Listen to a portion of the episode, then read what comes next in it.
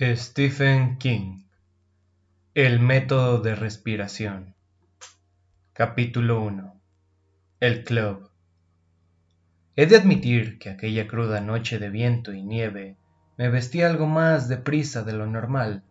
Era el 23 de diciembre de 1970 y tantos.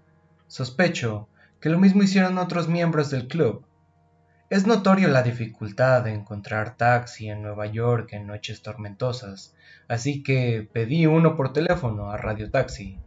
Llamé a las cinco y media diciendo que pasaran a recogerme a las ocho en punto. Mi esposa arqueó una ceja, pero se abstuvo de hacer comentarios. A las ocho menos cuarto estaba yo abajo, en el docelete del edificio del apartamento de la calle 58 al este, en el que Ellen y yo vivíamos desde hace 1946. A las ocho y cinco, cuando ya el taxi se retrasaba cinco minutos, caminaba impacientemente de arriba abajo. El taxi llegó a las ocho y diez, pero cuando al fin subí, estaba demasiado contento por su llegada y por poder librarme del viento como para mostrar al chofer la justificada indignación que sentía por su retraso.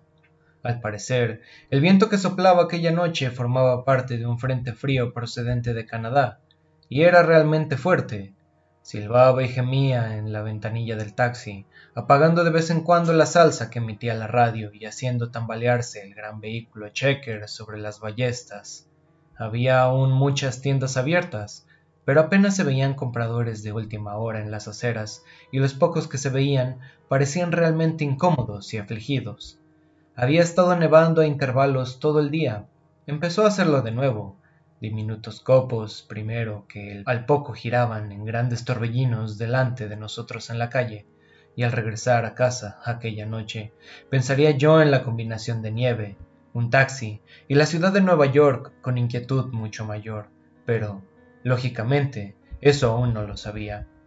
En la esquina de las calles segunda y cuarenta atravesaba el cruce flotando como un espectro, una gran campana de Navidad. Mala noche, dijo el taxista.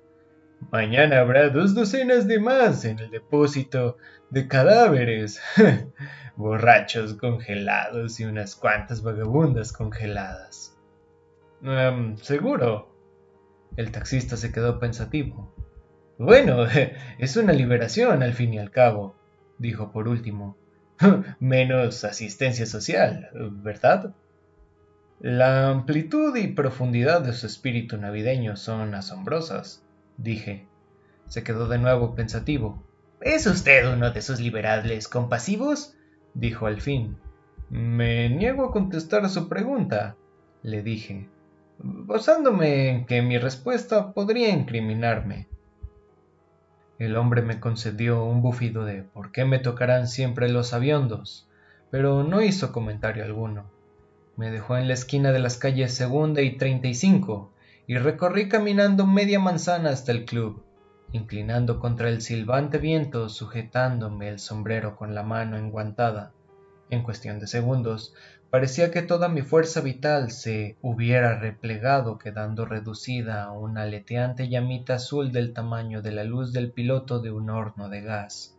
A los setenta y tres, un hombre siente el frío antes y más intensamente, y aquel hombre debiera estar junto al fuego, o al menos junto a una estufa eléctrica. A los 73 la fogosidad ya casi no es ni un recuerdo, tiene más informe académico. La última nevisca estaba amainando, pero aún así la nieve me golpeaba en la cara como si fuera arena. Me complació ver que habían echado arena en las escaleras de la entrada del 249B, obra de Stevens, seguro buen conocedor del proceso alquímico básico de la vejez que no convierte el plomo en oro, sino en vidrio los huesos. Considerando tales cosas, creo que Dios piensa casi igual que Groucho Marx. Y allí estaba Stevens, aguantando la puerta abierta. Al instante siguiente me encontraba ya dentro. Crucé el vestíbulo de paneles de caoba, crucé los dobles puertas abiertas en un tercio y entré a la biblioteca, sala de lectura bar. Era una sala oscura en la que aquí y allá brillaban charquitos de luz, las lámparas de lectura. Una luz más firme e intensa brillaban al otro lado del entamarinado del roble, y pude oír el contestante chasquido de los troncos de abedul en una inmensa chimenea. El calor llenaba todos los rincones de la esencia, el calor llenaba todos los rincones de la estancia, lo cual tal vez no sea nada especialmente agradable para quienes disponen de un fuego igual en su casa. Crujió un periódico, un crujido seco, que denotaba cierta impaciencia. Johansen, seguro con su Wall Street Journal, después de diez años podía detectarse su presencia solo por la forma en que comprobaban sus valores. Hmm, divertido y un tanto asombroso. Stevens me ayudó a quitarme el abrigo, murmurando que hacía una noche espantosa. El WCBC estaba pronosticando intensas nevadas antes del día siguiente. Convine en que realmente la noche era espantosa y me volví a mirar otra vez aquella gran sala de alto techo. Una noche crudísima, un fuego bien vivo y un cuento de aparecidos. Dije, ja, ya que los 73 al apasionamiento es ya cosa del pasado, Hmm, tal vez lo sea, pero sentí algo cálido en el pecho ante la idea, algo que estaba provocando por el fuego ni por el serio y decoroso recibimiento de Stevens. Creo que se debía a aquella noche le tocaba a Macorron contar el cuento. Hacía diez años que acudía yo a la residencia que se alza en el número 249B de la calle 35, a intervalos casi, aunque no exactamente regulares, Considero el lugar como un club de caballeros, ese curioso arcaísmo anterior de la feminista Gloria Steinem, pero ni siquiera ahora estoy seguro de lo que sea realmente, ni siquiera de cómo se creó. La noche que Emily contó, la noche que Emily contó su cuento, el cuento del método de respiración, debíamos ser unos trece socios en total, aunque Solo seis nos habíamos atrevido a salir en una noche tan cruda y espantosa. Puedo recordar años en los que solamente éramos unos ocho socios, y otros años en los que llegábamos a veinte por lo menos, e incluso más. Supongo que Stevens debe saber cómo sucedió todo. Algo de lo que estoy absolutamente seguro es de que Stevens estaba allí desde el principio, sea el tiempo que sea. Y creo que Stevens es mayor de lo que parece. Mucho, muchísimo más viejo de lo que parece. Tiene un vago acento brooklyniano, aparte de lo cual es tan extraordinariamente correcto y tan sarcásticamente puntilloso como un mayordomo inglés de tercera generación. Su reserva forma parte de su encanto, a menudo exasperante, y su sonrisilla es como una puerta cerrada calicanto. Jamás he visto los archivos del club, si es que los lleva. Jamás me ha entregado un recibo de cuotas. No hay cuotas. Jamás me ha llamado el secretario del club. No hay tal secretario. Y en el 249B de la calle 35 no hay teléfonos. No hay caja de bolas blancas y negras para votar. Y el club, si es que es un club, nunca ha tenido un nombre. Fui por primera vez al club, pues así seguiré llamándolo, como invitado de George Waterhouse, Waterhouse dirigía la empresa de asesores legales en la que yo había trabajado desde 1951. Mi ascenso dentro de la empresa, uno de los tres más importantes de Nueva York, aunque firme, había sido extraordinariamente lento. Yo era muy tenaz y diligente en el trabajo, pero carecía de auténtico brío y de ingenio. Había visto a hombres que habían empezado cuando yo avanzar de galope mientras que yo seguía al paso, y la verdad es que lo veía sin auténtica sorpresa. Waterhouse y yo habíamos intercambiado alguno que otro comentario jocoso y asistido a la cena que daba la empresa todos los años en octubre, y esa había sido prácticamente nuestra relación hasta el otoño de 1970 y tantos, en que me presentó en mi despacho un día a principios de noviembre. Su visita era por sí misma bastante insólita, y de momento me sugirió ideas lúgubres un despido, contrarrestadas por otras más frívolas, un ascenso inesperado. Era una visita chocante. Waterhouse se apoyó en el quicio de la puerta con la distinguida insignia Pi Beta Kappa brillando suavemente sobre el chaleco y charló con afabilidad de vaguedades. Nada de cuanto decía parecía tener el menor interés de importancia. Yo esperaba que concluyera las vaguedades y fuera al grano Y en cuanto al sumario de Casey, o nos han pedido que investiguemos la designación del alcalde de Salkowitz de... Pero, al parecer, no iba a hablarme de ningún caso. Echó un vistazo a su reloj. Dijo que había disfrutado con nuestra charla y que tenía que irse. Según yo, aún parpadeando, bastante perplejo, cuando se volvió y dijo, como si tal cosa suelo ir por los martes en la noche a un sitio, una especie de club. Viejos ñoños, la mayoría, pero algunos son una compañía agradable. Y la noche es excelente, si sabe apreciarla. Y de vez en cuando alguien cuenta una buena historia también. ¿Por qué no se pasa alguna noche por allí, David? Eh, como invitado mío. Balbucía algo como respuesta. Ni siquiera ahora podría decir qué. Me sentía apabullado por semejante ofrecimiento. El ofrecimiento en sí tenía un tono casual e impulsivo, pero no había absolutamente nada de casual e impulsivo en los ojos de Waterhouse, hielo azul anglosajón bajo las tupidas espirales blancas de sus cejas. Y si no recuerdo con precisión lo que contesté es porque de repente sentí la certeza absoluta de que tal ofrecimiento, pese a ser vago y sorprendente, era el ofrecimiento específico que yo había estado esperando que me hiciera. Cuando se lo conté aquella noche, Ellen reaccionó con divertido enojo. Llevaba trabajando con Waterhouse, Carden, Lawton, Fraser, Effingham, algo así como 15 años y era bastante evidente que no podía abrigar grandes esperanzas de subir mucho más en la posición de nivel medio que ocupaba en aquel momento y Ellen pensaba que aquello era el sucedáneo del reloj de oro que la empresa me ofrecía. ¡Ay! Ancianos contando historias de guerra y jugando al póker, comentó Ellen. Una velada así y esperarán que seas feliz en tu puesto hasta que te jubiles, supongo. Hmm, ah, te reservé dos becks. Me besó cálidamente. Supongo que algo había visto en mi expresión. Bien sabe Dios después de tantos años juntos, sabe leer en mí como en un libro abierto.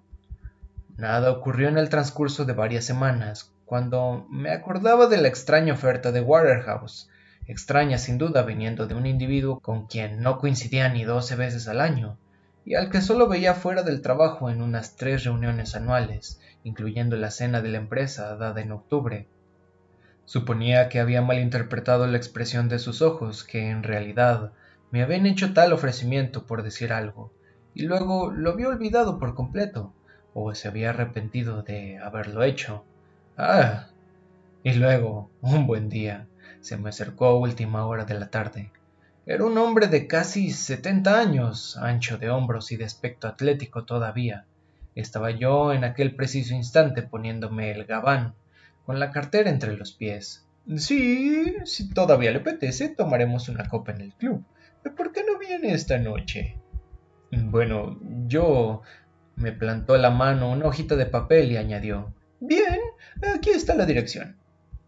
Aquella noche estaba esperando al pie de las escaleras y Steven sujetaba la puerta abierta para que pasáramos. La bebida era excelente, tal como había prometido Waterhouse. No hizo la menor tentativa de presentarme, la cual tomé en aquel momento por esnovismo, aunque después desecharía tal idea. Dos o tres se me presentaron ellos mismos. Uno de los que así lo hicieron era Emmeline Macarron. Ya entonces próximo a los setenta años, me tendió la mano que estreché brevemente. Tenía la piel seca, correosa, áspera, diría que casi tortuguesca, me preguntó si jugaba al bridge. Le contesté que no. Estupendo, dijo. No se me ocurre nada que haya colaborado tanto a acabar con la conversación inteligente de las veladas nocturnas de este siglo como ese maldito juego. Y tras esa declaración desapareció en la oscuridad de la biblioteca, en la que los estantes de libros parecían subir y subir hasta el infinito. Miré a mi alrededor buscando a Waterhouse, pero había desaparecido. Sintiéndome algo incómodo y bastante desplazado, me encaminé lentamente hacia la chimenea. Era, según creo haber mencionado ya, grandiosa. Resultaba especialmente grande en Nueva York, donde a los inquilinos de pisos, tales como yo mismo, les era difícil incluso imaginar semejante dádiva bastante grande para hacer algo más que tostadas o palomitas de maíz. En la chimenea del 249B de la calle 35, este, podía asarse un buey entero. No tenía repisa, ocupaba su lugar un gran arco de piedra. El arco estaba partido en el centro por una dovela que sobresalía levemente. Quedaba justo al nivel de mis ojos y aunque la luz era bastante pobre, pude leer sin dificultad la leyenda grabada en la piedra. Lo importante es el cuento, no quien lo cuenta. Oh, tome, David, dijo Waterhouse a mi lado, y me sobresalté. No me había abandonado en absoluto, simplemente había ido a algún sitio a buscar bebida. Escocés con soda, ¿no? Ah, sí, gracias, señor Waterhouse. George, dijo, simplemente George. Eh, bueno, pues, George, dije, aunque me resultaba bastante extraño llamarle por su nombre de pila. ¿Qué? ¿Qué es todo? Salud, dijo él. Bebimos. Stevens atiende el bar, prepara estupendas bebidas. Le gusta decir que es una habilidad insignificante, pero vital. El escocés mitigó mi sensación de extrañeza y desorientación. Digamos que limó un poco los bordes de tal sensación, aunque su núcleo persistía. Me había pasado casi media hora delante del ropero preguntándome qué ponerme. Al fin me había decidido por unos pantalones marrón oscuro y una chaqueta de tweed casi a juego, esperando no ir a encontrarme entre un grupo de individuos con smoking o bien con camisas de algún leñador y vaqueros. Al parecer, de todos modos, había atinado bastante en lo relativo al atuendo. Un nuevo lugar y una nueva situación le hacen a uno extraordinariamente consciente de todo acto social, por insignificante que sea, y en aquel momento, con el vaso en la mano y hecho ya el brindis de rigor, Deseaba muchísimo asegurarme de no pasar por alto ninguna formalidad. Eh, ¿Hay algún libro de invitados en el que deba de firmar? pregunté. ¿O alguna otra cosa parecida? Waterhouse me miró un tanto sorprendido. Ah, no tenemos nada de eso, dijo. Al menos que yo sepa. Recorrió con la mirada la sombría y silenciosa estancia. Johansen hacía un ruido con el Wall Street Journal Vi a Stevens, fantasmal, con su chaquetilla blanca, cruzar una puerta al fondo de aquella estancia. George posó su vaso en una mesita auxiliar y echó un tronco al fuego, cuyo chisporroteo serpeó por la negra garganta de la chimenea arriba. Eh, ¿Qué significa? le pregunté señalando la inscripción de la dovela. ¿Lo sabe? Waterhouse leyó la inscripción detenidamente como si lo hiciera por primera vez. Lo importante es el cuento, no quien lo cuenta. Eh, supongo que sí, dijo. También usted lo sabrá si vuelve. Sí, yo diría que se le ocurrirán una o dos ideas. En su momento. Hmm, diviértase, David. Se alejó, y aunque pueda parecer extraño por quedarme completamente solo en un medio absolutamente extraño para mí, disfruté realmente. En primer término, siempre me han gustado los libros, y allí tenía una interesante colección de libros que podía examinar. Recorrí lentamente las estanterías, examinando sus cantos, todo lo bien de la debilísima luz que me permitía, sacando alguno que otro de vez en cuando y deteniéndome una vez a observar por la estrecha ventana la intersección con la segunda avenida. Me quedé allí plantado mirando por el cristal bordeado de hielo las luces del tráfico que en el cruce pasaban del rojo al verde y al ámbar, al rojo de nuevo. Súbitamente sentí que me embargaba una extrañísima y pese a ello muy agradable sensación de paz. No fue algo que me invadiera, parecía, por lo contrario, como si me poseyera a hurtadillas. No, claro, puedo oíros decir, es absolutamente lógico, al ver acercarse y alejarse una luz produce sensación de paz en todo el mundo. Perfectamente. No tenía sentido. Mm, lo concedo, pero igualmente sentía aquella sensación, y por primera vez en años me hizo pensar que las noches de invierno de la granja de Wisconsin en la que me crié, tendido en la cama en un cuarto de arriba, lleno de corrientes de aire, observando el contraste entre el silbido del viento de enero fuera y amontonando nieve seca como arena a lo largo de muchos kilómetros, y el calor que emanaba mi cuerpo bajo dos edredones. Había algunos libros de derecho, aunque sumamente raros. Veinte casos de mutilación y sus resoluciones según el derecho inglés es uno de los títulos que recuerdo. Recuerdo también casos de animales domésticos, lo abrí y efectivamente era un libro de texto sobre el tratamiento legal de la ley estadounidense, en este caso, de casos relacionados de alguna manera con animalitos domésticos, desde gatos que heredaban grandes fortunas hasta un ocelote que había roto su cadera y herido gravemente a un cartero. Había obras de Dickens, obras de Defoe, una colección casi infinita de Trollope, y había también una colección de novelas, once, de un autor llamado Edward Gray Seville. Estaban encuadernadas en preciosa piel verde y el nombre del editorial grabado en oro en el canto era Stedham Son. No tenía la menor noticia del autor ni de sus editoriales. La fecha de edición de la primera obra de Seville eran de nuestros hermanos. Era 1911 y 1935 la fecha de la última. Brickers. Dos estanterías más abajo de la colección de las novelas de Seville había un gran volumen tamaño folio en el que figuraban cuidadosos y detallados dibujos para entusiastas del juego denominado Equipo Erector. Al lado, otro volumen, también en folio, en las que se mostraban famosas escenas de películas famosas. Cada fotografía ocupaba una página entera y junto a cada fotografía en la página de al lado, poemas en verso libre, bien sobre las mismas escenas a las que acompañaban o inspirados en ellas. No es que la idea tuviera nada de extraordinario, aunque los poemas estaban firmados por poetas nobles, tales como Frost, Marianne Moore, William Carlos Williams, Wallace Stevens, Louis Sufowski, Erika Young, por mencionar a solo algunos. Hacia la mitad del libro me encontré un poema de Algorn Williams, que acompañaba aquella fotografía de Marilyn Monroe intentando fajarse la falda. El poema en cuestión se titulaba El tañido y empezaba algo así.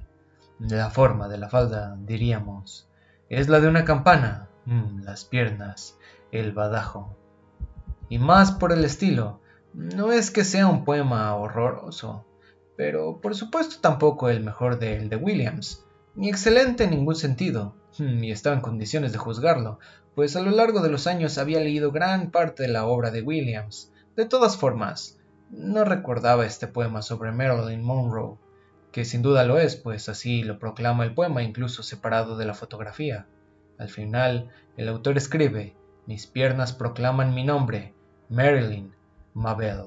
He procurado localizarlo muchas veces y me ha sido imposible, lo cual significa nada. Claro, los poemas no son como las novelas o los procesos legales. Se parecen más a las hojas caídas y cualquier volumen general titulado obras completas, etc., es falso casi por fuerza. Los poemas se pierden con gran facilidad bajo los sofás, lo cual es sin duda uno de sus encantos y también una de las razones de que perduren, pero en determinado momento Apareció Stevens con un segundo escocés. Estaba yo ya sentado, solo, con un libro de Ezra Pound. El escocés era tan bueno como el primero. Mientras lo saboreaba, vi a George Gregson y a Harry Stein. Este último llevaba muerto seis años la noche que Emily McCarron nos contó el cuento del método de respiración. Salir de la estancia por una puerta especial que no debía tener más de un metro de altura. Era una especie de puerta agujero madriguera conejil como por lo que se deslizó Alicia. Dejaron aquella diminuta puerta abierta y al poco de su extraña salida de la biblioteca pude oír el seco clic de las bolas de billar. Steven se acercó y me preguntó si deseaba otro escocés. Decliné su oferta con auténtico pensar. Asintió. Muy bien, señor. Su expresión era impermutable. Mas, aún así tuve la vaga impresión de que de cierta forma le había complacido. Poco después me sobresaltó el sonido de risas sacándome de mi lectura. Alguien había echado al fuego un paquetito de polvos químicos y por un instante las llamas se volvieron multicolores, y me hallé entonces recordando mi infancia, mas no de forma nostálgico, romántica, sentimental. Siento gran necesidad de remarcar esto. Dios sabrá por qué. Recordé las veces que había hecho de niño exactamente lo mismo, y mi recuerdo era intenso, placentero, absolutamente limpio de pensar. Advertí a continuación que casi todos los presentes acercaban sus suillas al amor del fuego, formando con ellas un semicírculo. Apareció Stevens con una humeante bandeja repleta de maravillosas salchichas calientes. Harry Stein apareció de nuevo por la puerta agujero madriguera conejil y se me acercó. Se presentó, precipitado pero afable. Gregson seguía en la sala de billar y a juzgar por el sonido, practicaba tiros. Tras unos instantes de indecisión, acerqué también mi silla al fuego, como los demás. Contaron un cuento, no muy agradable. Lo contó Norman Stett, y como no tengo intención de contarlo aquí, tal vez comprenderán lo que quiero decir con lo que es desagradable si les digo que trataba de un individuo que se asfixiaba en una cabina telefónica. Cuando Stett, que también está muerto ya, concluyó su relato, alguien dijo Podría haberlo reservado para Navidad, Norman. Y todos se echaron a reír. Ignoraba yo, por entonces, en qué consistía esta broma.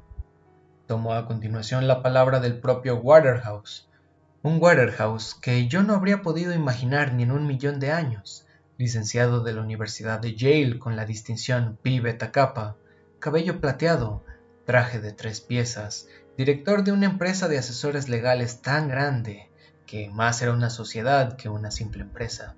Bien, pues este Waterhouse contó la historia de una profesora que se quedaba atascada en el retrete el retrete quedaba detrás del colegio de una sola aula en la que ella enseñaba, y precisamente el día en que consiguió encajar el trasero en uno de los dos agujeros del excusado, era el día previsto para llevar el retrete al Prudencial Sister de Boston, como contribución del condado de Aniston.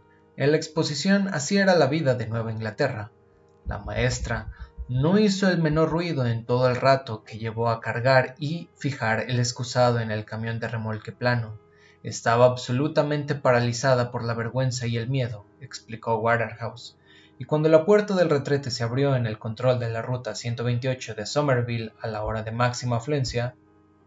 Pero dejemos aparte el cuento de Waterhouse y todos los demás que le siguieron, no es lo que yo quiera contar esta noche. En determinado momento apareció Stevens con una botella de brandy que superaba con mucho la simple bondad. Se acercaba bastante a lo exquisito. Sirvió una ronda y Johansen hizo un brindis. El brindis, podríamos decir, por el cuento, hmm, no por quien lo cuenta.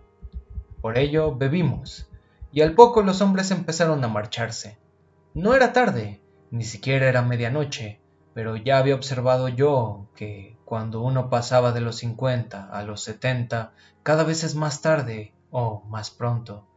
Vi que Waterhouse introducía los brazos en el gabán que Stevens aguantaba abierto para ayudarle a ponérselo, y decidí que era hora de que también yo me fuera.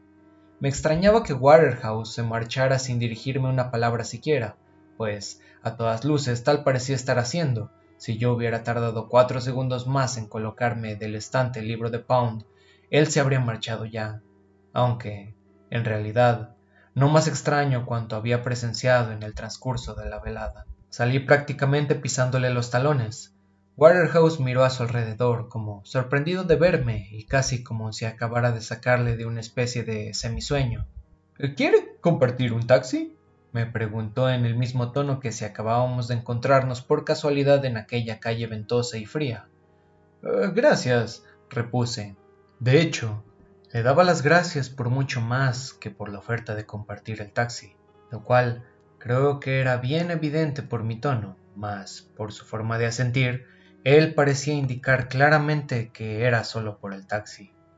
Bajaba lentamente por la calle un taxi con luz libre encendido, los tipos como George Waterhouse son afortunados encontrando taxis hasta en las más crudas noches neoyorquinas, que uno juraría que no hay ni uno solo libre en toda la isla de Manhattan, y lo paró. Ya en el interior, resguardados del frío mientras el taxímetro marcaba el recorrido de clics regulares, comenté a Waterhouse que su cuento me había gustado muchísimo. No podía recordar haberme reído tanto y con cuántas ganas desde los 18 años, le dije y lo cierto es que nada tenía esto de adulación, pues era la simple y pura verdad. Ah, ¿de veras? Es usted muy amable. Su tono era pasmosadamente cortés. Me retraje. Advertí que me ruborizaba levemente. No siempre es necesario oír el portazo para saber que acaba de cerrarse una puerta. Cuando el taxi se detuvo junto a mi domicilio, reiteré a Waterhouse mi agradecimiento y pareció mostrarse un poco más afable. Me alegro que pudiera venir, habiéndole avisado con tan poco tiempo, me dijo. Vuelva cuando guste, cuando le apetezca. No espere invitación. En el 249B no somos nada ceremoniosos. El jueves es el mejor día para los cuentos, pero el club está abierto todas las noches. Así pues, ¿tendré que hacerme socio? Tenía la pregunta en la punta de la lengua. Deseaba formularla. Consideraba necesario hacerlo y estaba meditándola, oyéndola mentalmente, a mi aburrido estilo de abogado, para comprobar si la frase era correcta.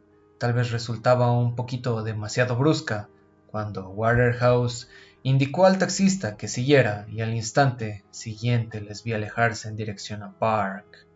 Permanecí un instante paralizado en la acera mientras el bajo del gabán me azotaba las piernas, pensando, hmm, sabía que iba a hacerle esa pregunta. Lo sabía, y mandó al taxista que siguiera con toda intención para que no se le hiciera. Me dije, luego de aquello era completamente absurdo. Hmm, hasta paranoico, y lo era, pero también era cierto. Podía burlarme cuando quisiera, pero todas mis bromas no cambiarían la certeza esencial. Me encaminé lentamente hacia la entrada del edificio del apartamento y entré. Cuando me senté en la cama para sacarme los zapatos, Ellen estaba más dormida que despierta. Se dio la vuelta y emitió un confuso sonido interrogativo. Sin abrir la boca, le dije que siguiera durmiendo.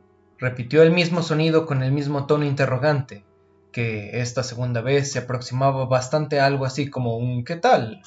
Dudé un instante, con la camisa medio desabotonar, y pensé con rapidez y absoluta claridad. Si se lo cuento, nunca veré el otro lado de aquella puerta. Muy bien, le dije, viejecitos contando sus batallitas. Ya te lo advertí. Pero no estuvo mal, puede que vuelva podría hacerme beneficio de la empresa. La empresa, dijo Ellen con cierto desdén. Vaya, mm, viejo buitre que estás hecho, amor.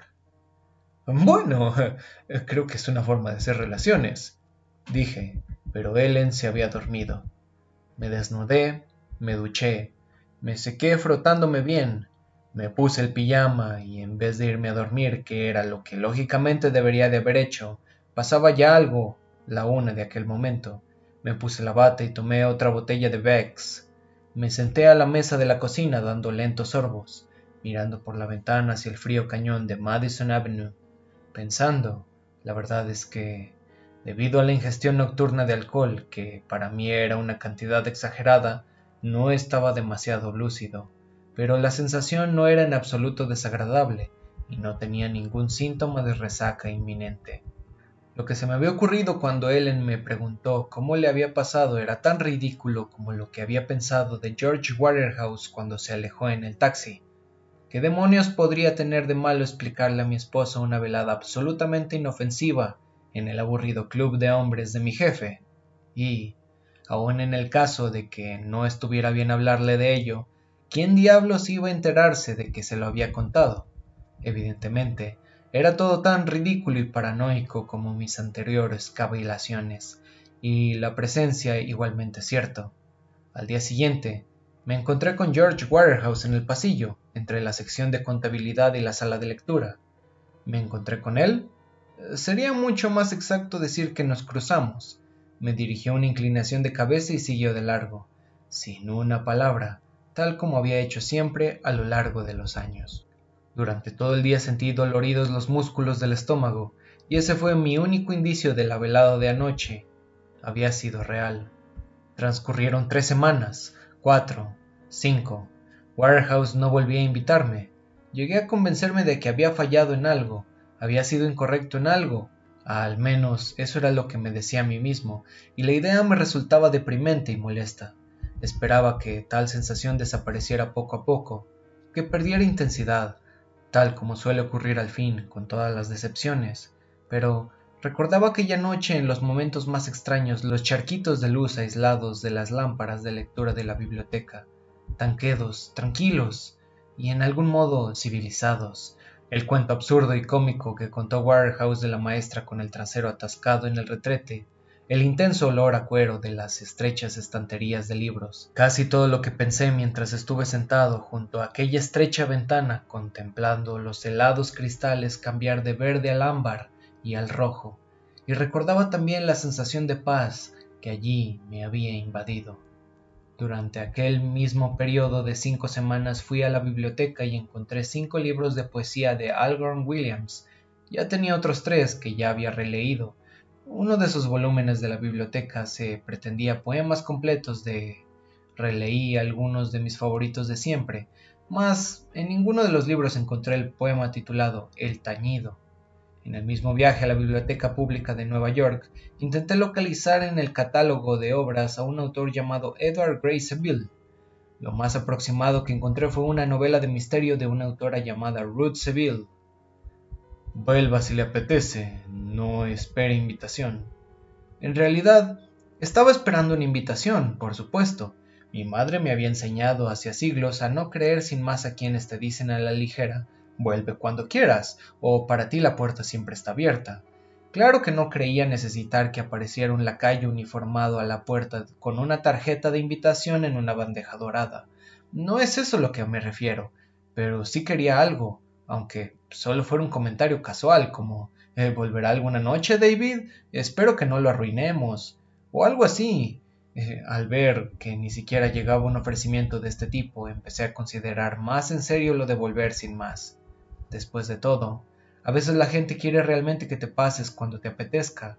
Di por sentado que en algunos lugares la puerta estaba siempre abierta y también que las madres no siempre tienen la razón. No espere invitación.